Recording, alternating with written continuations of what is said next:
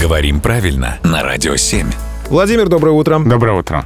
Доброе утро, Владимир. Валерий у нас тут интересуется. У него есть вопросы, связанные со словами «колгота», «колготица», «колготной». Я знаю только слово «колготица». Да я ни одного из этих слов не знаю, на самом деле. А, но на самом деле о слове «колгота» этимологический словарь Макса Фасмера пишет «темное слово», так что оно действительно с очень интересной и непонятной историей. Очевидно только, что это не связано с колготками, потому что колготки — это довольно новое заимствование из чешского языка. Угу.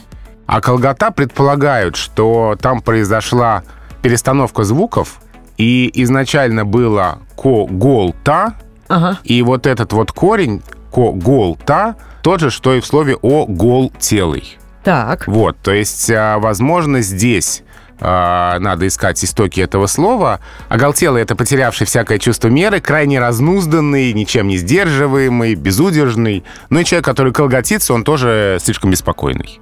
Вот, возможно, эти слова родственные, но это не точно. Но в современном языке а, слово «колгота» означает «суета», «беспокойные хлопоты». Такое определение дает большой толковый словарь русского языка. То есть это и о какой-то а, суетливости, и о чем-то таком неорганизованном, неупорядоченном. А, ну вот, э, слово «колготица», получается, можно употреблять в значении «суетиться». Да, именно так, да. Это его основное значение. Значит, правильно помню. Ты знаешь, Юр, слово «колгота», кстати, нам можно было использовать в нашей игре «Ловец слов» и давать разные значения. А вот теперь поздно. А вот теперь поздно. Теперь все все Эх, знают.